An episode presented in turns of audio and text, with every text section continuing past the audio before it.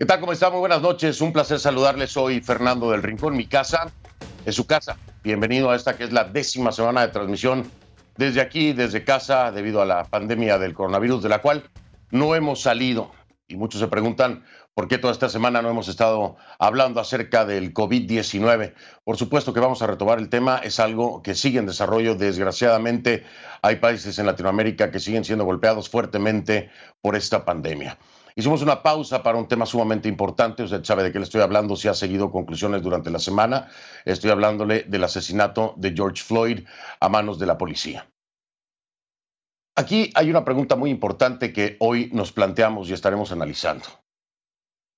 A raíz de este que es calificado como asesinato y del cual se están haciendo las investigaciones y se han presentado cargos en contra de los cuatro oficiales involucrados, uno se pregunta, ¿la policía nos vigila? ¿Y quién vigila a la policía? Hay un tema legal sumamente controversial e importante. Está fundamentado precisamente en la responsabilidad que debe de tener un policía por su forma de actuar. Y al mismo tiempo debemos entender que los policías ponen su vida en la línea diariamente, en muchas ocasiones y en muchas situaciones.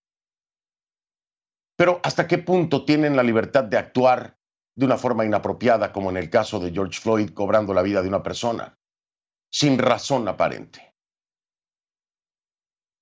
Dentro de la legislación estadounidense hay una doctrina que tiene alrededor de 40 años. Esta doctrina es una especie de inmunidad calificada, así se le entiende, inmunidad calificada que se le otorga a los policías precisamente. ¿Qué quiere decir esto de inmunidad calificada? Esta inmunidad calificada lo que hace es que permite de alguna forma proteger al policía legalmente de su actuar, a menos que se compruebe completamente y sin lugar a dudas que este oficial de la policía ha actuado en contra de la Constitución. Sin embargo, ¿quién determina eso?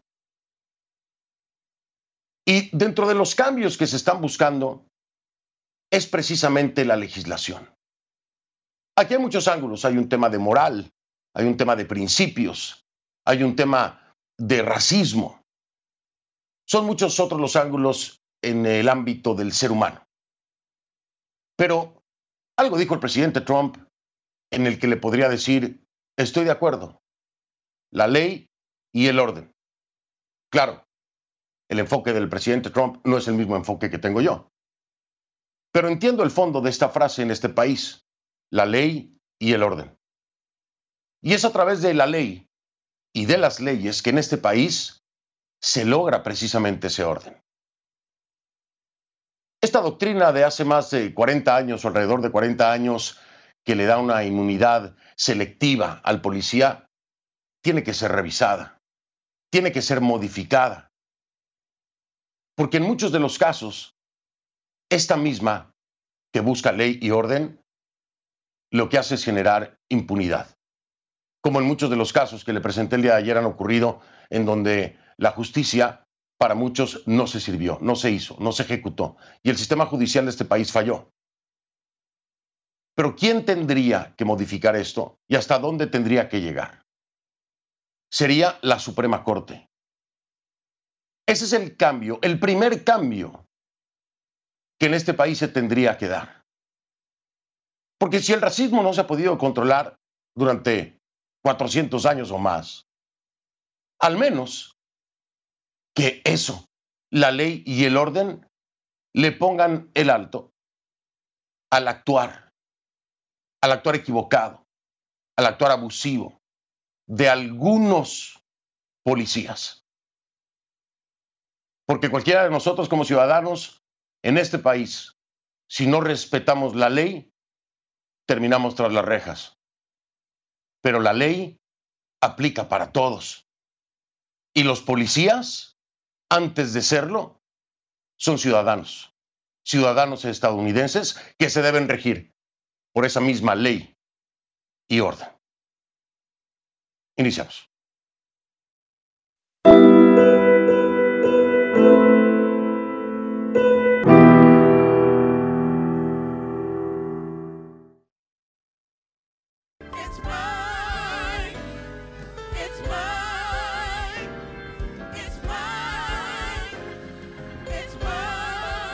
Everybody wants justice. We want justice for George. He's going to get it. He's going to get it. It's time for us to stand up in George's name and say, Get your knee off our necks.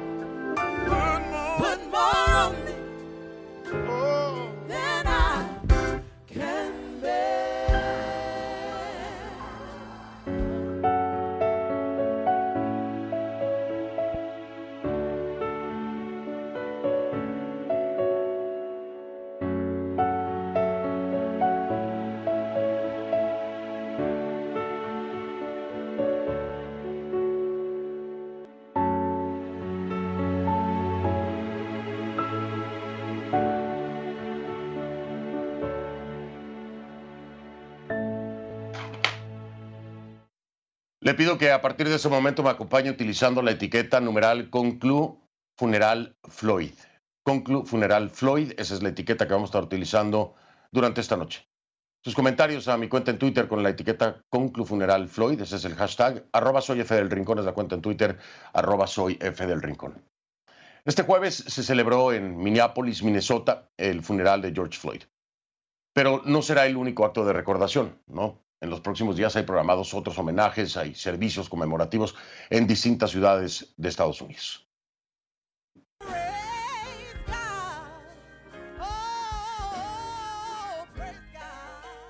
Los asistentes a la ceremonia quisieron dejar claro que no era un funeral formal.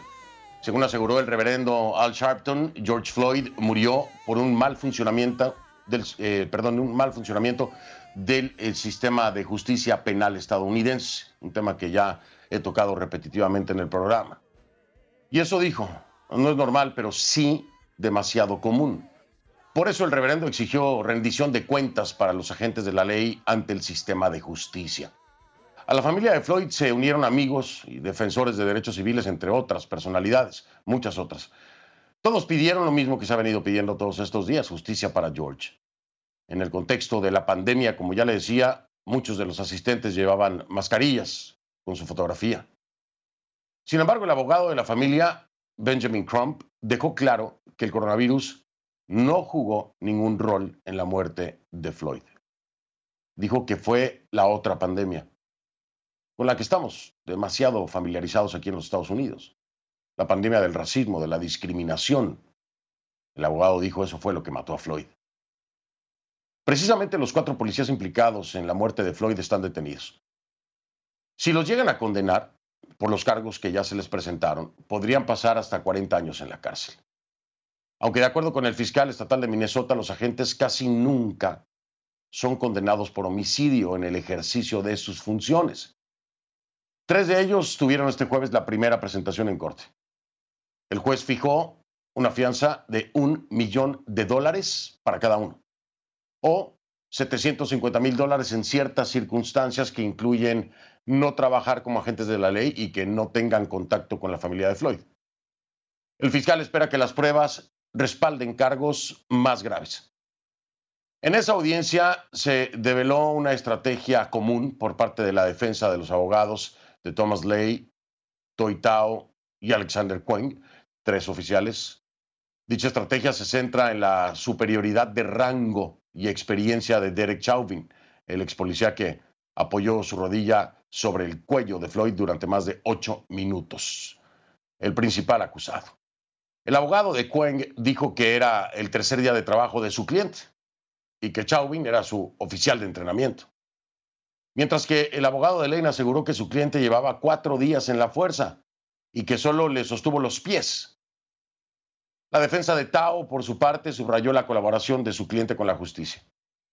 CNN contactó al abogado de Derek Chauvin para conocer su versión, pero declinó comentar sobre el caso. Y mientras el proceso seguía su curso en los juzgados, la calle vuelve a reclamar justicia para George Floyd y para los otros tantos hombres negros que, como él, han muerto injustamente a manos de la policía. Ha habido manifestaciones importantes en Atlanta, Nueva York, Los Ángeles, por supuesto, en la capital, en Washington.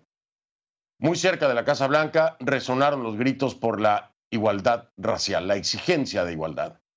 Sin embargo, la respuesta que se recibe desde allí podría resultar contraproducente. ¿Por qué? Bueno, la Casa Blanca, la Casa del Pueblo, está cada vez más lejos de los estadounidenses. El presidente Donald Trump quería un muro, ¿no? Lo empezó en la frontera y ahora lo replica. Lo replica de otra forma y en los alrededores de la Casa Blanca, en donde se está levantando una valla de metal reforzada con enormes bloques de hormigón, otro muro de Trump. La diferencia es que esta vez el muro se levanta no contra inmigrantes, sino contra los propios ciudadanos estadounidenses. Y se levanta solo pocos días después de que las autoridades dispersaran una manifestación pacífica, recuerda usted, en la zona para que el presidente pudiera cruzar la calle, llegar a una iglesia y tener una sesión de fotos. Justamente varios manifestantes y la Unión Estadounidense por las Libertades Civiles, UCLA por sus siglas, presentaron una demanda desafiando ese uso, ese uso de la fuerza. El documento señala que la administración carecía de motivos legítimos para dar esa orden. El caso, dicen, es sobre el presidente y el secretario de Justicia. A propósito, a propósito del secretario de Justicia, el titular de ese cargo, que es William Barr, defendió el uso de la fuerza el lunes. Sí, aseguró que las dificultades para reubicar a las autoridades más temprano forzaron el enfrentamiento, que a su juicio no tuvo nada que ver con la visita de Trump a la iglesia. Tremenda casualidad, ¿no? Es decir, los oficiales, como usted vio en pantalla ese día y como lo está viendo ahora en imágenes que le presentamos, accionaron minutos antes en contra de los manifestantes pacíficos, lo subrayo, porque esos que estaban ahí eran pacíficos, para que minutos después el espacio quedara libre, vacío y el presidente cruzara a tomarse una foto frente a una iglesia con la mano en la Biblia. Y todavía hay gente que dice, no, no, no, es que el presidente fue a revisar los destrozos que se habían hecho en días anteriores. No es cierto, es mentira. Es mentira. ¿Qué imágenes han visto ustedes o en sus sueños las vieron? Porque el presidente no se tomó ni un minuto revisando la estructura de la iglesia, ni mucho menos el lugar donde se había iniciado el incendio. Es más, el presidente ni siquiera habló. Se paró enfrente de la iglesia con una Biblia en la mano, se tomó una fotografía y se regresó. Las cosas como son. Hay quienes alucinan, porque eso es una alucinación, que fue a revisar los destrozos de la iglesia. Seamos claros, seamos honestos. Bueno, pero ¿qué dice Barr? Barr se refirió a la presencia, dice, de extremistas entre los manifestantes. Escúchenlo. There are extremist agitators Hay agitadores extremistas que están secuestrando las protestas para seguir su propia agenda independiente y violenta. Tenemos pruebas de que Antifa y otros grupos extremistas similares, así como de una amplia variedad de tendencias políticas, han estado involucrados e instigando y participando en actividades violentas. Y también hemos visto personajes de fuera actuando para exacerbar la violencia. Este es el secretario de Justicia. Estamos a la espera, por supuesto, de que la propia Casa Blanca, en una conferencia de prensa como esta, tal vez con el propio Barr, presenten las pruebas contundentes de que esto es así, porque es preocupante. Lo es. Si en realidad hay grupos ideológicos que están dentro de estas protestas con otros intereses, deben ser expuestos, deben ser detenidos y deben ser castigados. Pero con decirlo no basta, no en este país.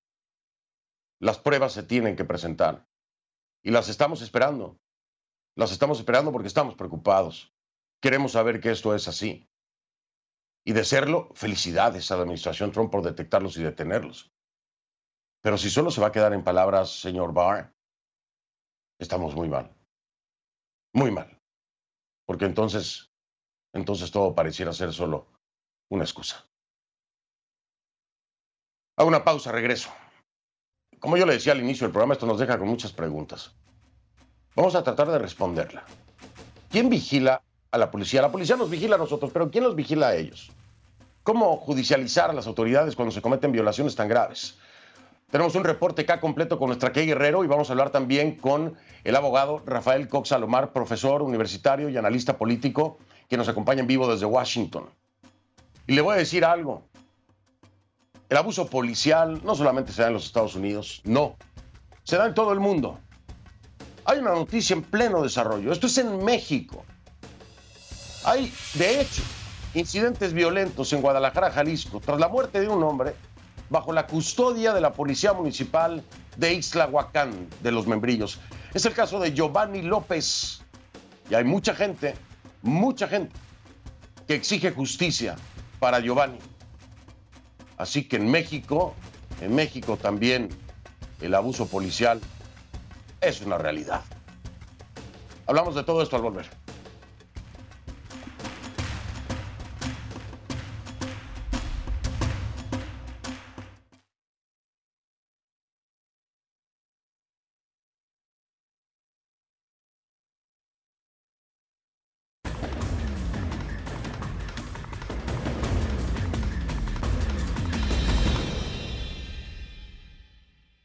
Las protestas y los enfrentamientos que se llevan a cabo en Estados Unidos en respuesta a la muerte de George Floyd reafirman una pregunta que desde hace muchos años resuena en los tribunales de este país. ¿Quién es la policía de la policía? O sea, si, si la policía es la que nos vigila y la que nos obliga a cumplir la ley, cuando la estamos incumpliendo, por supuesto, a ellos quién los obliga a cumplir también la ley. Es una pregunta válida, complicada, muy difícil de responder porque normalmente nuestra mente da hasta el punto de que la policía representa la ley y es la ley y punto y se acabó. No, no. Son ciudadanos que también tienen que responder a una ley. Es una pregunta que plantea el argumento de, en el sistema de justicia en los Estados Unidos, es considerado uno de los mejores del mundo. Faltan doctrinas sobre la aplicación de la ley policial. Como le decía yo, hay una doctrina de hace 40 años, que prácticamente es una inmunidad, inmunidad selectiva para, para algunos policías o para varios policías. El argumento se enfoca entonces en esa doctrina que es inmunidad calificada, así se le conoce, inmunidad calificada. Los que abogan por ella dicen que la misma permite que los policías puedan tomar acciones inmediatas, inmediatas, sin enfrentar consecuencias, ¿no? Y en el proceso salvar vidas y evitar crímenes. Eso está muy bien, pero cuando es al revés. Hay quienes están en contra de esa doctrina, reclaman que la norma permite violaciones a la ley y a la Constitución muchas veces sin consecuencias. Lo hemos visto. Ayer le presenté varios casos. Vamos con nuestra Kay Guerrero para que nos explique más acerca de esto en su reporte acá.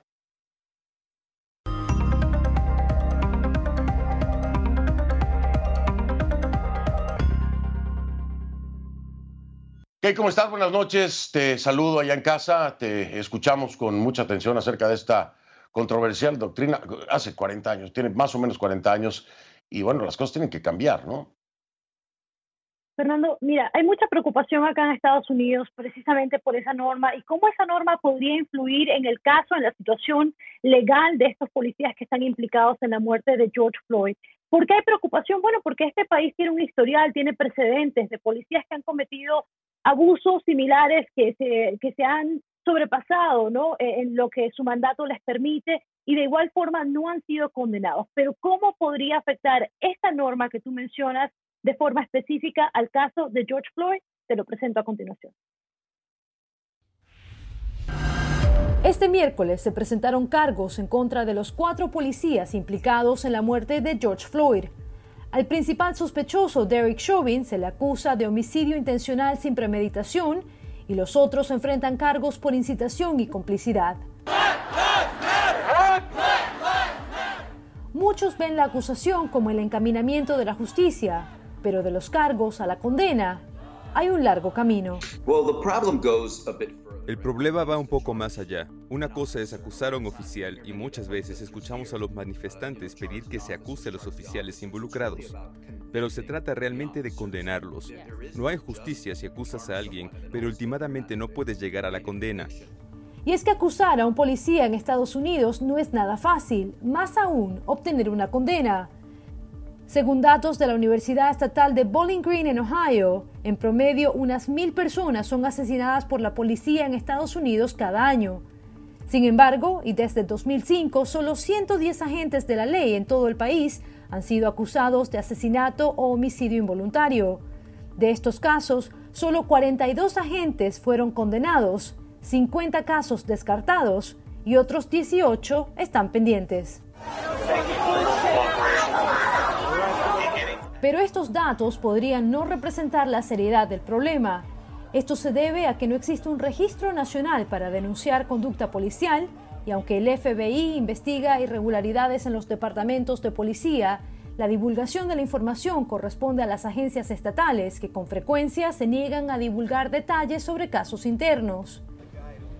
Además, decenas de casos son resueltos de forma privada mediante compensaciones económicas. En 2018, el Departamento de Policía de Nueva York pagó 229 millones de dólares en compensaciones civiles por quejas relacionadas a conducta policial, derechos civiles y otras causas.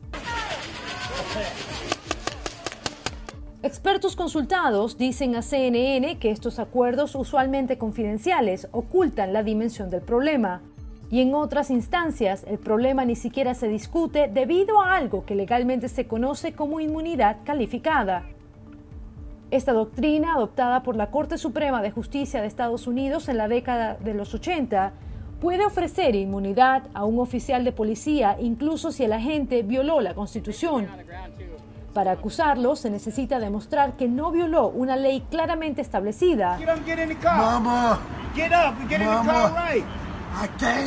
Lo que nos trae al caso de George Floyd. El ex oficial Chauvin le enterró la rodilla en el cuello a Floyd por casi nueve minutos usando una técnica que está permitida cuando los sospechosos se resisten a un arresto. Por esto, demostrar que quebró la ley podría ser un reto. El mismo fiscal a cargo de la causa, Keith Ellison, lo admite. Demostrar este caso no será fácil. Ganar una condena será difícil. Digo esto no porque dudemos de nuestros recursos o habilidades, de hecho, confiamos en lo que estamos haciendo, pero la historia muestra que aquí hay desafíos claros. Políticos, expertos y analistas dicen que es hora de revisar la ley, aseguran que la Corte Suprema cometió un error con el principio de inmunidad calificada y dicen que es hora de enmendarlo. Le piden al Supremo que explique quién debe ser el policía de la policía.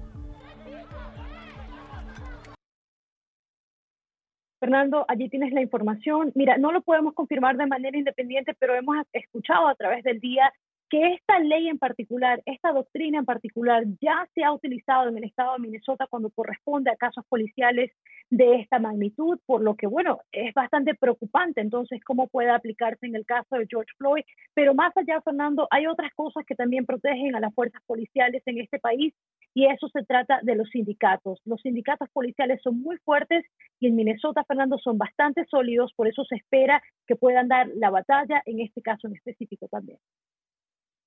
Por supuesto, por supuesto, lo sabemos. Eh, y de ahí la pregunta, ¿no? ¿Quién puede, en la estructura legal y de justicia de este país, quién puede cambiar este tema? ¿Quién puede cambiar el tema de la doctrina? ¿Quién puede evitar una protección incorrecta o impunidad, en algunos casos, eh, en el tema policíaco, del abuso policial? Y de eso vamos a hablar para entenderlo desde un punto de vista constitucional y desde un punto de vista legal cómo es que se puede y se debe, se debe trabajar en esto, pero cómo es que se puede hacer y quién puede empezar a hacerlo. ¿Quién puede empezar a hacerlo? Gracias, Kay. Por supuesto, como siempre, muy interesante y explicativo para entrar mucho más a fondo. Que tengas buena noche. Muchas gracias. Muchas gracias, Fernando. Buenas noches. Buenas noches, era nuestra Kay Guerrero en su reporte K. La encuentra en Twitter como arroba K Guerrero, CNN, arroba K Guerrero, CNN en Twitter. Pues bien, al regresar entonces vamos a hablar de esto con el abogado, el abogado, perdón, Rafael Cox Salomar, él es profesor universitario y analista político en vivo desde Washington DC. Vamos a hablar acerca de este tema. Y le repito, le, repito, esto sigue siendo noticia en pleno desarrollo en México. ¿eh? El mismo tema, abuso policial. Sí, sí, el mismo tema, abuso policial, pero en México. El fiscal general de Jalisco, Gerardo Solís, informa que el punto de partida de la investigación de la muerte de Giovanni López es abuso de autoridad. Yo le diría brutalidad policiaca. Brutalidad. López falleció, Giovanni López falleció bajo la custodia de la Policía Municipal de Islahuacán de los Membrillos y hasta un tiro tenía en la pierna. ¿Sabe por qué lo detuvieron? Presuntamente porque no estaba usando la mascarilla para el COVID. Y al día siguiente, al día siguiente apareció muerto. Vamos a hablar de eso también.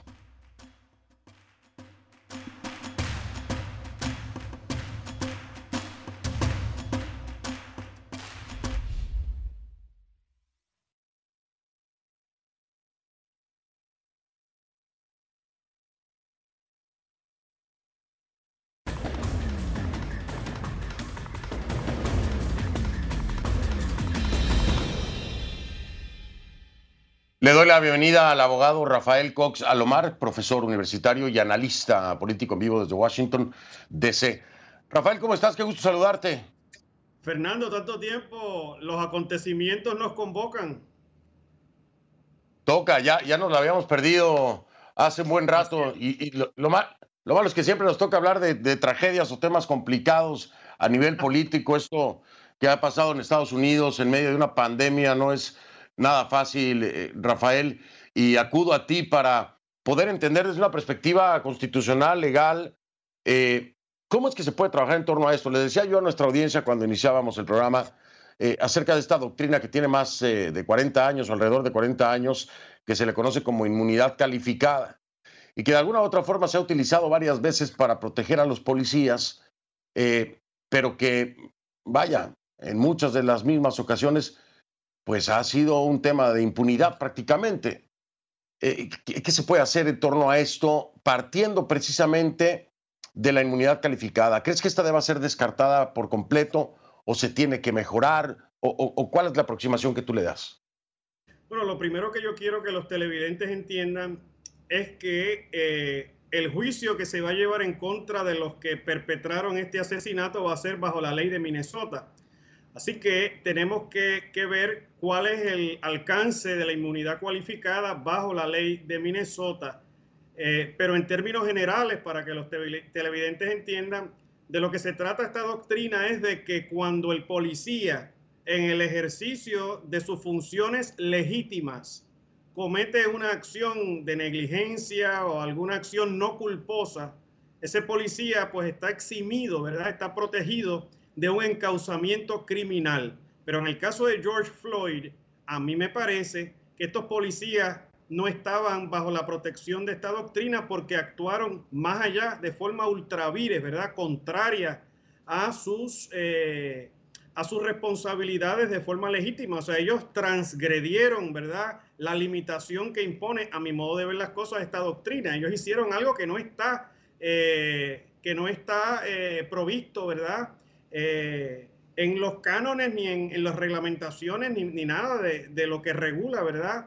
Eh, la policía eh, en Minnesota. Así que me parece a mí que obviamente es un desafío desde el punto de vista legal, pero la, el equipo legal de la familia Floyd debería de prevalecer, ¿verdad? En cualquier argumentación para dejar claro que esa doctrina no cobija a estos policías en este caso en específico. Ahora, fíjate qué interesante lo que nos estás diciendo, Rafael, porque, claro, la, la, audiencia tiene que entender que esta será, este juicio será bajo la ley local. Sin embargo, la, doctrina, esta doctrina de inmunidad calificada, eh, es una doctrina eh, a nivel nacional. ¿A, ¿A, qué me refiero con esto? Aquí, eh, como bien se puede utilizar en cualquiera de los casos a nivel nacional, también la única que puede parar esta doctrina sería la Corte Suprema de Justicia, ¿correcto? Bueno, lo que sucede es que, eh, como tú mismo señalas, ¿verdad? Estados Unidos tiene un sistema federal que cohabita con un sistema estatal, ¿verdad? Cada estado tiene su propia legislación y el gobierno federal tiene la propia. La Corte Suprema de los Estados Unidos lo que ha hecho es definir el alcance de la doctrina con respecto a funcionarios del gobierno federal.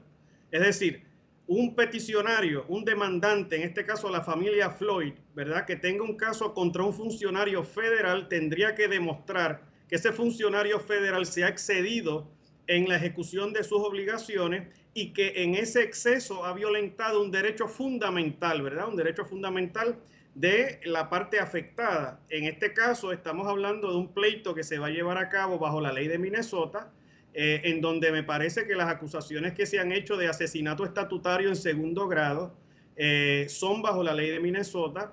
Eh, yo presumo que Minnesota tiene, ¿verdad?, una doctrina análoga de inmunidad cualificada, pero que el alcance debe ser muy similar al alcance de la doctrina federal.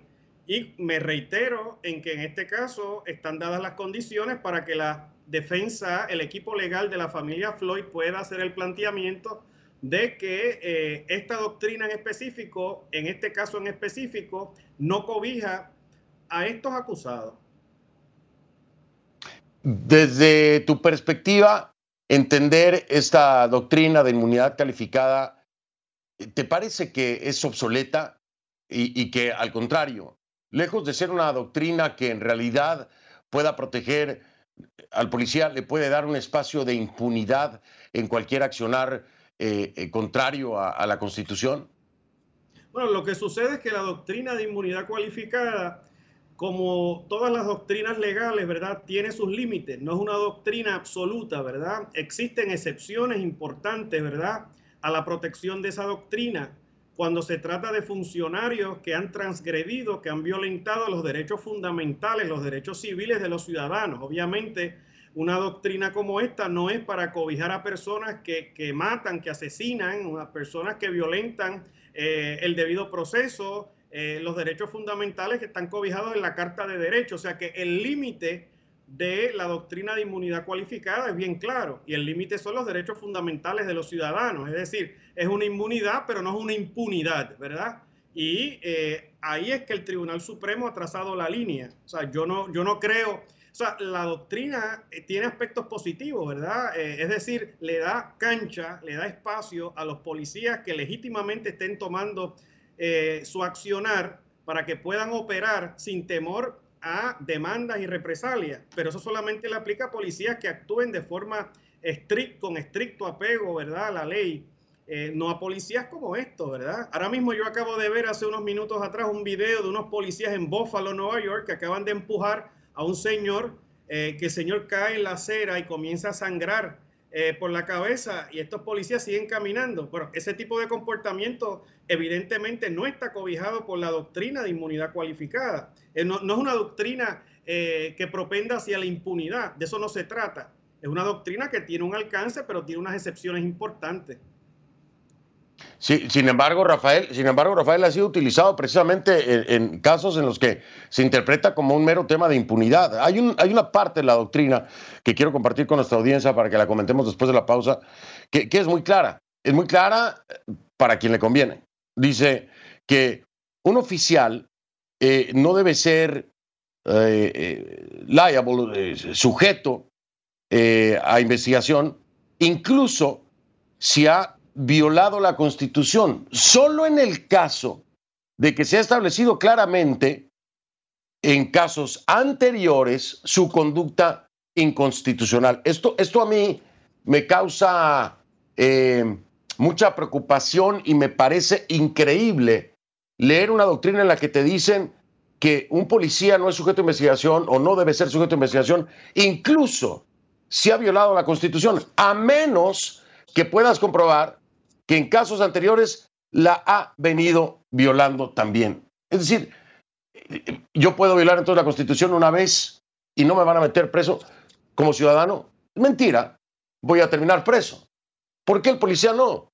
¿Por qué el policía tiene que comprobársele que ha tenido varios casos en los que ha actuado de forma inconstitucional para entonces determinar que esta, que es la segunda, tercera o cuarta vez, es la vez en la que tiene que ir preso o debe ser investigado o debe ser llevado a un proceso judicial. Eh, eh, esta es la pregunta, es el contexto en esta parte específica de, esta doctrina que estamos hablando. A una pausa, Rafael, regreso para que comentemos acerca de esto, sobre, sobre esto, modificaciones claras, ¿no? puntuales, de temas que permiten abrir el espacio a que algunos de estos hombres se salgan con las suyas. Ojo, hay policías maravillosos a quienes yo les agradezco, Rafael les agradece y todos les agradecemos, porque se juegan la vida. Pero hay legislación, hay legislación y hay que apretar las tuercas. Regreso, estoy con el abogado Rafael Cox Salomar, profesor universitario y analista político en vivo desde Washington, D.C. Y por supuesto, como ya le he dicho durante el programa, estamos monitoreando una noticia en pleno desarrollo, abuso policial, brutalidad policial en México. Hay incidentes violentos ya en Guadalajara, enfrentamientos de personas que están manifestando y exigiendo justicia allá en Jalisco tras la muerte de Giovanni López bajo la custodia de la Policía Municipal de Islahuacán de los Membrillos. ¿Lo detuvieron?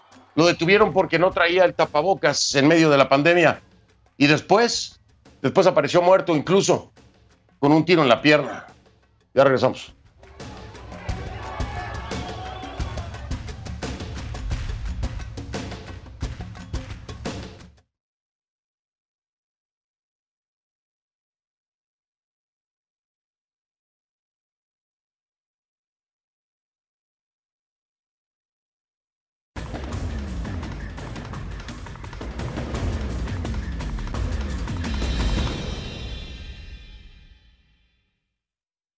Estamos de vuelta, estamos de vuelta con el abogado Rafael Cox Alomar, profesor universitario y analista político en vivo desde Washington, D.C.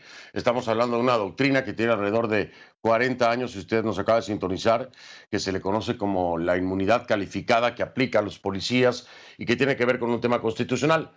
Ya lo explicaba Rafael Cox, tiene que ver obviamente con una coexistencia de una ley federal, ¿no? Con las leyes locales, en este caso eh, eh, en el caso de, George Floyd, ¿no? Cómo se va a trabajar. Y le decía yo a, a Rafael antes de la pausa, hay una parte específica de la doctrina que habla precisamente de que bajo esta doctrina un oficial, un oficial no debe ser sujeto a, a investigación aun y cuando haya violado la Constitución.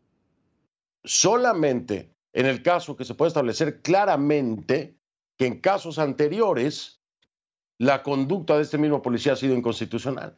Es decir, violó la Constitución una vez, no pasa nada. Si las otras no las he violado, Rafael, bueno, tú y yo no podemos violar la Constitución una vez porque acabamos presos, ¿no? Esto es muy preocupante.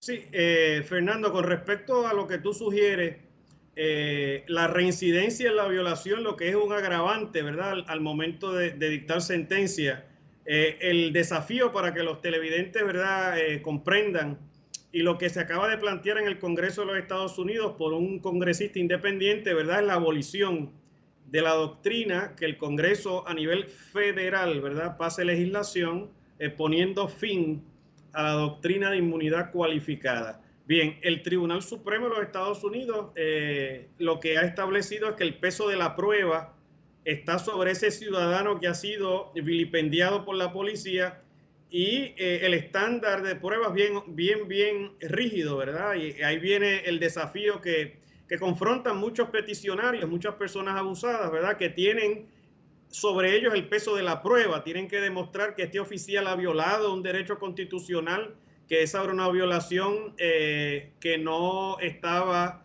eh, justificada por ninguna de las de los cánones de reglamentación ni de ninguna de las obligaciones ministeriales del policía y realmente le hace muy difícil, muy cuesta arriba a muchas personas, eh, personas algunas indigentes, ¿verdad?, de poder llevar eh, pleitos de forma exitosa en contra de policías abusadores, ¿verdad? Y, y obviamente yo creo que en esta coyuntura lo, que va, lo que va a iniciarse en el Congreso precisamente es una revisión, ¿verdad? Que ya vimos hace unos días atrás, se acaba de erradicar este proyecto, el Anti-Qualified Immunity Act.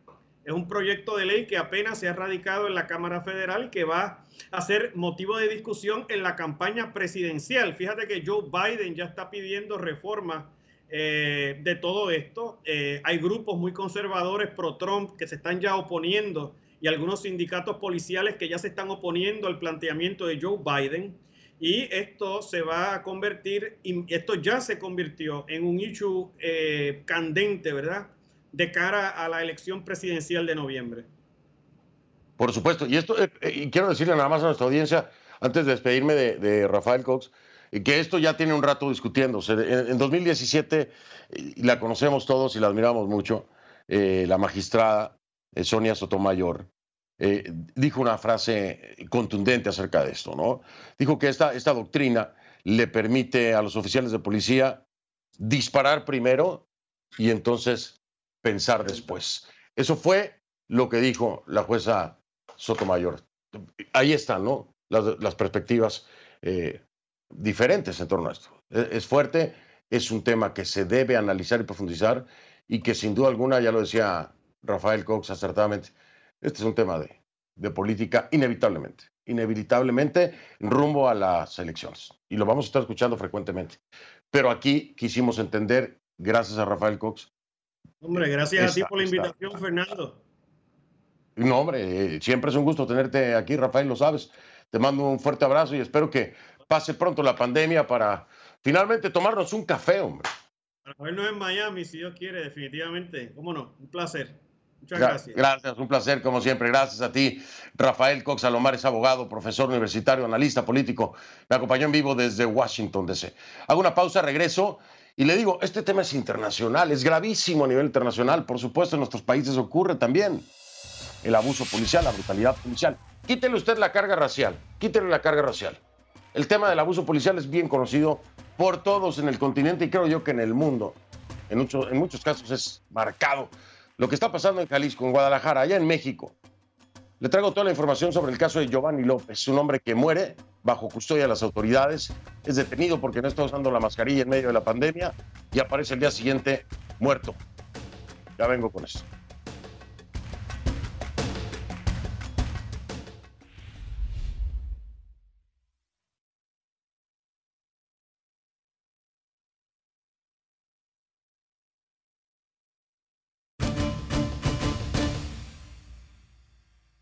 Mucha atención, eh, durante la noche, durante la noche se han generado protestas allá en México, en Guadalajara, Jalisco, para ser exacto, que están exigiendo justicia en el caso de Giovanni López, luego que la Fiscalía de Jalisco confirmara que el hombre de 30 años murió bajo la custodia de la Policía Municipal de Ixtlahuacán de los Membrillos. En conferencia de prensa este jueves, el fiscal general de Jalisco, Gerardo Solís, informó que el punto de partida de la investigación es abuso de autoridad. ¿Pero por qué? Belén Zapata está en vivo con el informe, me acompaña desde Jalisco. Belén, te escucho con atención, buenas noches. Cuéntanos cuál es la situación y cuál es el caso en concreto que de nueva cuenta apunta al abuso de la fuerza policial. ¿Qué tal, Fernando? Te saludo con mucho gusto. Así es, poco más de tres horas duró esta manifestación que cientos de jóvenes realizaron en el centro de la ciudad de Guadalajara, capital de Jalisco, para protestar por la muerte de Giovanni, este joven de 30 años que, como ya mencionabas, murió bajo la custodia de la Policía Municipal de Ixtlahuacán de los Membrillos, una comunidad a unos 40 kilómetros de Guadalajara. La protesta inició alrededor de las 5 de la tarde con algunos eh, daños al edificio del Palacio de Gobierno, la sede central del gobierno estatal. Rompieron cristales, causaron daños a algunas de las puertas y minutos después escucharon algunas detonaciones y comenzó a salir humo. Nos percatamos entonces que se trataba de dos unidades de la Policía Estatal incendiadas por algunos de los manifestantes. Estas protestas siguieron eh, por casi tres horas. En estos momentos, el centro de la ciudad permanece resguardado por eh, elementos policíacos eh, y, sin embargo, ya todo parece estar en calma. Los jóvenes han convocado a una nueva protesta para el día de mañana, en punto de las seis de la tarde, frente a las instalaciones de Casa Jalisco, que es la sede de o la residencia oficial del gobernador Enrique Alfaro. Hasta ahora, Fernando, no se ha dado un saldo oficial de detenidos. Sabemos que hay jóvenes detenidos, pero no se ha dado una cifra oficial. Tampoco se ha hablado sobre los daños que causó esta protesta y tampoco hay alguna reacción todavía por parte del Ejecutivo estatal.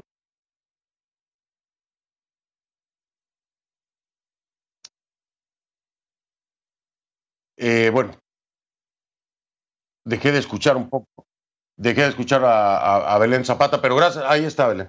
Gracias Belén por el informe, se me ha ido el tiempo, pero eh, le prometo que le vamos a dar seguimiento a esto, por supuesto, con mucha atención de lo que está ocurriendo ya en México, en este caso que también apunta a, a- abuso policial. Giovanni López es el caso en México. Gracias Belén. Belén Zapata con el informe desde Jalisco. Yo lo veo mañana, soy Fernando del Rincón, pásela bien.